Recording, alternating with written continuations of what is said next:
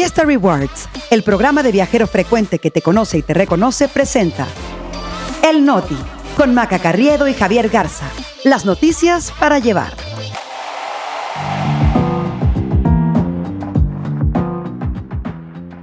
Es lunes 18 de septiembre, yo soy Javier Garza. Yo soy Maca Carriedo, este es el Noti. Y nosotros aquí estamos. Ovidio Guzmán dio el grito, pero cuando lo mandaron a Estados Unidos. Un ejército invasor en el desfile de independencia. Y en el béisbol les contamos quién le echó la sal a los algodoneros. El Noti. Noticias para llevar. Maca Carriedo, buenos días. Ya ni me recuerdes de los algodoneros, mi equipo que perdió la serie del Rey, pero vamos a estar platicando de eso. Eh, de todas formas, todavía habrá quienes están en modo fiesta, hay otros que ya estamos regresando a la programación habitual. Y si pasas de los 30, seguramente sigues en modo cruda, porque pega como días después la cruda, después de, de cierta edad. Bueno, antes que otra cosa, cinco estrellitas, síganos y compártanos. Yo sé que quizás los que ya nos dieron cinco estrellitas, las, los que ya nos siguen y los que ya nos compartieron, se hartan, pero perdónenos, necesitamos seguir creciendo, ¿no, Javi? Ah, no, pero yo conozco, por ejemplo, gente que le abrió cuentas de Spotify a sus hijos para que ahí le pusieran las estrellitas al Noti. Entonces todavía se pueden encontrar varias maneras de darle la vuelta. También acuérdense que los estamos leyendo siempre en Twitter si usan el hashtag el noti. Y vámonos con la información porque ya estábamos todos, Javier, esperando el pozole en casa el viernes, festejando la soberanía nacional, cuando nos llegó la noticia de que Ovidio Guzmán, hijo de Joaquín Guzmán del Chapo, había sido sacado en helicóptero del penal del Altiplano por agentes de la Interpol para llevarlo a Estados Unidos debido a una orden de extradición. No puede una redacción irse a dar el grito a gusto en serio. ¿eh? No, siempre tiene que pasar algo. Y luego cómo se hizo viral la foto de Ovidio sentado ahí en el, en el jet privado. Eh, pues digamos que un poco incongruente, ¿no? Para como era su estilo de vida, pues a lo mejor estaba más acostumbrado a que le sirvieran una botella de champaña.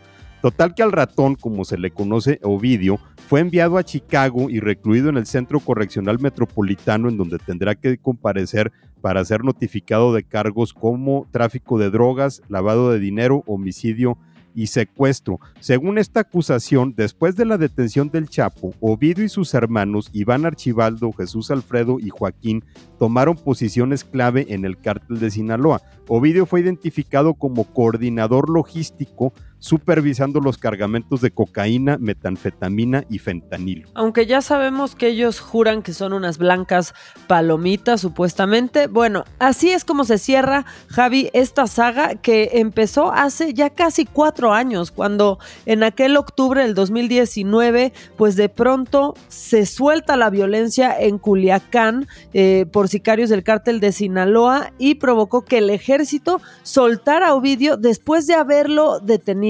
Después, en enero de este año, apenas eh, fue detenido y llevado al altiplano, el penal, hay que recordar, de donde se fugó su papá en 2015. Pero pues también que no se nos olvide que en México no se judicializó ni una sola carpeta de investigación en contra de, Ovidio. De hecho, cuidaron muy bien al ratoncito en la ratonera, Javi. Y esa es una de las grandes interrogantes que quedan, ¿no? O sea, ¿por qué en México no se quedó a purgar su condena? Nada más que sobre eso, pues no, no ha habido hasta ahorita ningún pronunciamiento.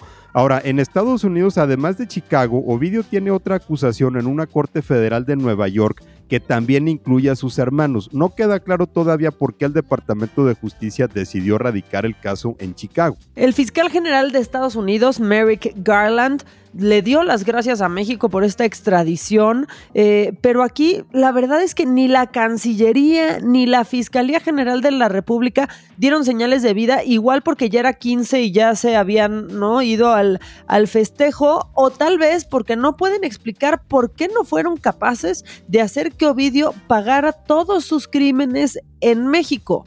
O quizás sí estaban crudeando ahorita, hasta ahorita, por el cumpleaños de nuestra nación, Javi. Ahora, quien sí dio señales de vida, porque al parecer la familia Guzmán anduvo mucho en las noticias el fin de semana, fue Emma Coronel, la esposa del Chapo Guzmán, que a unos días de salir de la cárcel ya estaba festejando y el mismo viernes que extraditaron a su hijastro, se le vio en una fiesta en el centro nocturno Farallón de Los Ángeles festejando la independencia. No sabemos si la suya o la de México, pero yo creo que más bien fue la suya, con su abogada Mariel Colón, obvio, en la sección VIP. Ella verdaderamente dijo hay que recuperar el tiempo perdido y así lo está haciendo. Y ya para cerrar con este tema y hablando pues de señoras del narco, justo así es como se llama el nuevo libro de Anabel Hernández que hoy sale a la venta, pero antes de su estreno pues ya dio mucho de qué hablar de nuevo, porque en el texto se menciona a la enemiga pública número uno de Twitter, a Carla Panini, esta comediante de un programa que existía en Telehit que se llamaba Las Lavanderas, y dice que fue pareja de Arturo Beltrán Leiva, el líder del cártel de ese mismo apellido, Javi. Sin embargo, también hay que decir que Carla Panini y su esposo Américo Villarreal ya salieron a decir que eso era falso. Dijeron que quien en realidad había tenido un amorío con Arturo Beltrán Leiva fue Carla Luna, eh, la ex esposa de Américo, ex amiga también de Panini, pero que murió de cáncer en 2017. Seguramente dará mucha materia de lavandería este libro macapero pues también tenemos que hablar de las fiestas patrias del fin de semana, ¿no? Que en general pues ocurrió sin incidentes a lo largo y ancho del país, aunque sí con bastante polémica. El viernes el presidente López Obrador dio el grito, el penúltimo de su sexenio, con una larga lista, no nada más de vivas, también algunos mueras. Obviamente repasó los héroes de la independencia, pero luego se fue de largo con el amor, la fraternidad universal, la grandeza cultural de México y también que mueran la corrupción, la avaricia y el racismo. Y hasta ahí todo bien, pero la controversia, la polémica, llegó el 16 de septiembre con el desfile militar. Eh, ya sabíamos, Javi, que iba a ser una fiesta particular del presidente con los militares, nadie más tenía invitación, ¿no? No estaban los otros poderes de la Unión, porque pues digamos que ahorita están en un break o no sabemos si sea ruptura definitiva.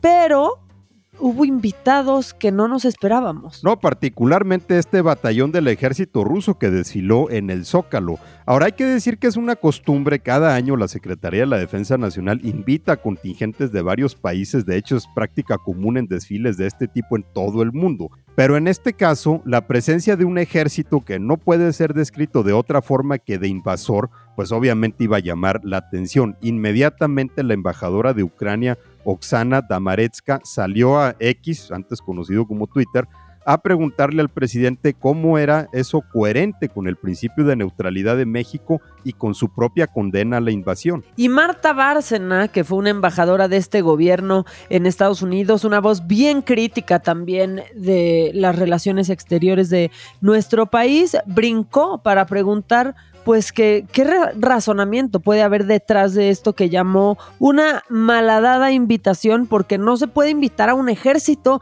que está invadiendo un país. Y ya ni hablemos de otros ejércitos invitados, este Javi, esos modelos de tolerancia y derechos humanos como Nicaragua, Cuba y Venezuela. Bueno, eso pasó ahí en el Zócalo, pero también eh, en varias partes del país hubo de qué hablar. Ya habíamos dicho aquí que en varios municipios se tuvo que cancelar el grito por presencia de grupos criminales o disturbios sociales. En otros lugares, los malandros prácticamente se adueñaron del festejo, como en San Cristóbal de las Casas Chiapas, donde miembros de la pandilla de los motonetos que tienen asolada esa ciudad salieron en caravana por las calles con armas de grueso calibre, ahí empuñando sus cuernos de chivo y tomándose fotos, haciendo disparos Obviamente las calles fueron de ellos y no de la gente. Y tampoco podían faltar los oportunistas o los confundidos, ¿no? En Chilpancingo, la gobernadora de Guerrero, eh, Evelyn Salgado, se aventó un viva a la cuarta transformación y se ganó un abucheo. En Guatabampo, y creo que se fue mi favorito en Sonora, el alcalde Jesús Flores, este, pues con muy buena intención lanzó un gran viva al erótico pueblo de México. Yo no sé qué estaba pensando este hombre que tuvo un gran resbalón freudiano o a quién estaba viendo. ¡Viva Morelos! ¡Viva! ¡Viva el erótico pueblo de México! ¡Viva! Ahí les dejamos que cada quien adivine lo que traía en la cabeza el señor alcalde. Pero también hay que decir, Maca, que esta no fue la nota del grito. Hay que quedarse hasta el final para una noticia que creo que te ha de tener muy contenta, Maca, pero antes hay que ir a otros temas. Exacto, aguanten el corte porque ya pasadas las fiestas, que viene pues la cruda realidad y los que la van a resentir más ahora, eh, pues creo que son los del sector automotriz. El viernes pasado, las tres grandes armadoras de automóviles de Estados Unidos, General Motors, Ford y Stellantis, lo que antes ustedes conocían como Chrysler, pues se fueron a huelga ante la negativa de las empresas para darles aumentos salariales que están pidiendo los trabajadores. Ahora, el impacto en México no se puede subestimar de ninguna manera, porque estas tres empresas tienen plantas de ensamblaje de motores o de estampado en siete ciudades del país.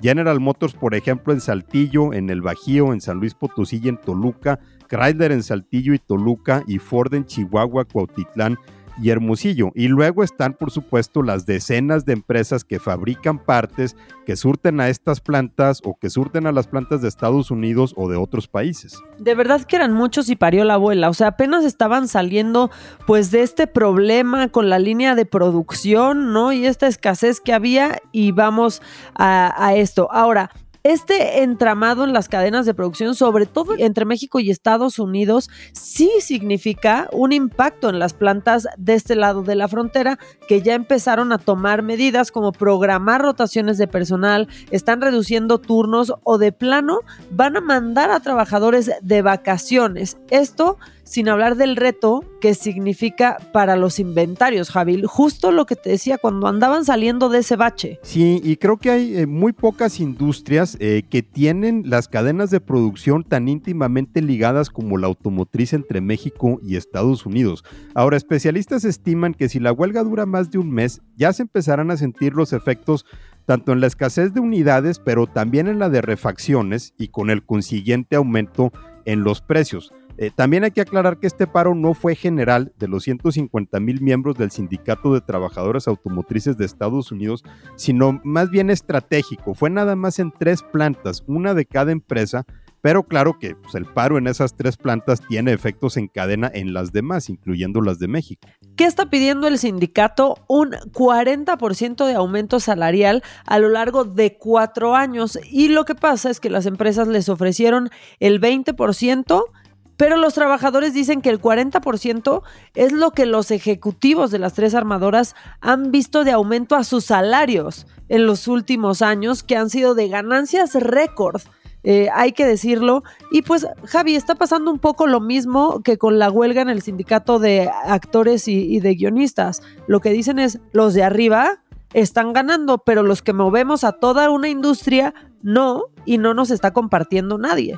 Claro, y también hay que decir que, por ejemplo, eh, varios funcionarios en Estados Unidos les han recordado a las armadoras que en, en, la crisis del 2008-2009, cuando las empresas estaban haciendo agua, cuando estaban a punto de la quiebra, el gobierno las rescató, los trabajadores aceptaron recorte de sus salarios, entonces como que dicen, a ver, si ya te está yendo bien, pues entonces hay que repartir la ganancia. No sabemos para cuánto tiempo va esta huelga, ya se reanudaron las pláticas, pero por supuesto estaremos pendientes.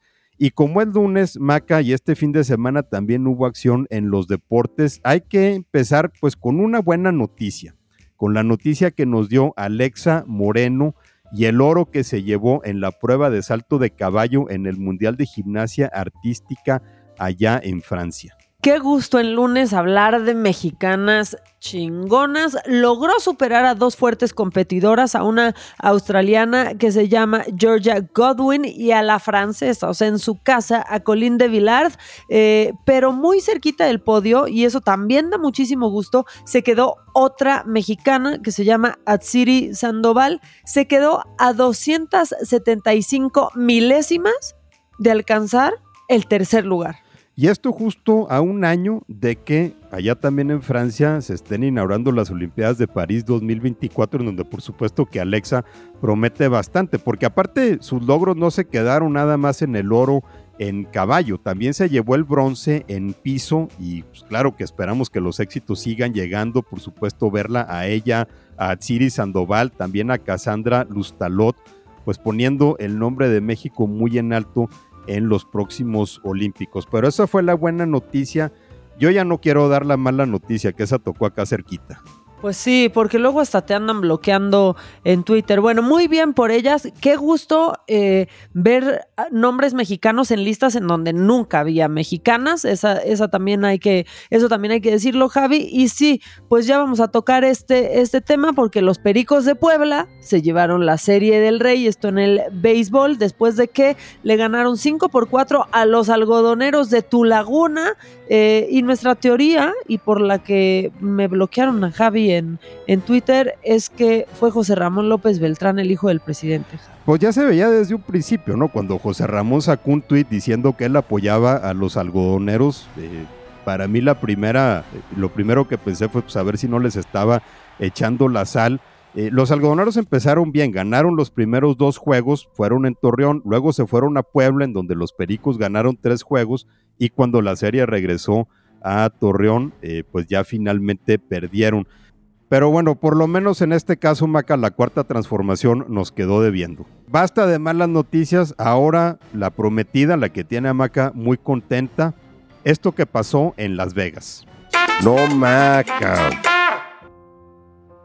Pues sí, como se los dijimos, esta es para mí la verdadera nota del Día de la Independencia, este, y es haber visto a Adele en pleno 15 de septiembre en su concierto de Las Vegas, que hizo que se cayera el internet, causó euforia al bajar del escenario como baja en cada uno de sus conciertos, pero ahora recibió la bandera mexicana, se la puso en la espalda como niña héroe, solo que ella sí existe, y también se puso en la cabeza un tocado hermoso de listones tricolor, como el de las muñecas Lele, que representan el legado de la cultura otomí. Esto sin decir, Javi, que ya tiene colección de simis. Yo creo que México es su país favorito. Creo que Adel ama a México y México ama a Adel. Bueno, claro que lo que tenía que suceder inmediatamente que la cantante tuvo este gesto, pues fue que le empezaran a gritar el típico Adel hermana, ya eres mexicana. Ella siguió conviviendo con los asistentes, muy emocionada recibiendo esos Doctor Simis y las otras muñecas que le regalaron ese día. Oh,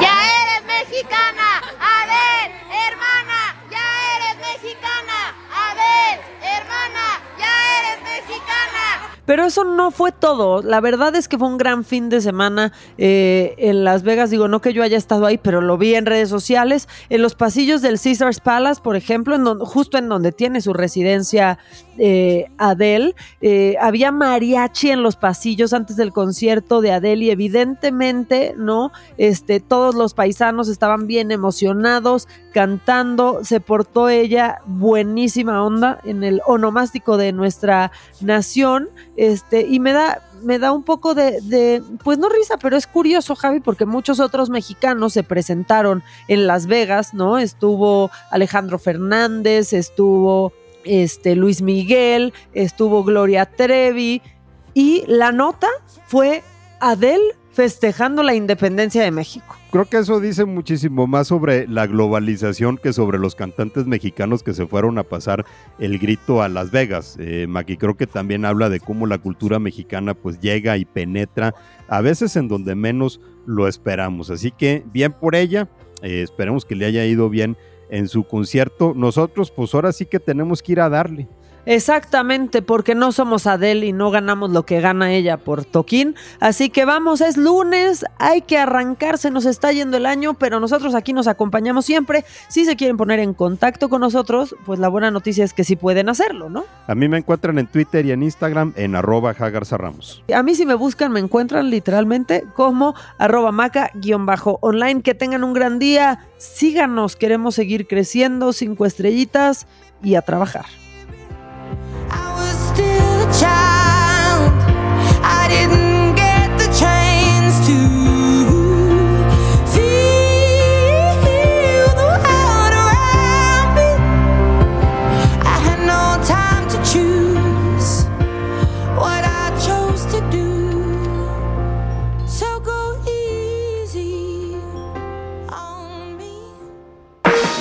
experiencias exclusivas en eventos, conciertos, obras de teatro y más gracias a Fiesta Rewards Invita. Fiesta Rewards presentó El Noti con Maca Carriedo y Javier Garza. Noticias para llevar.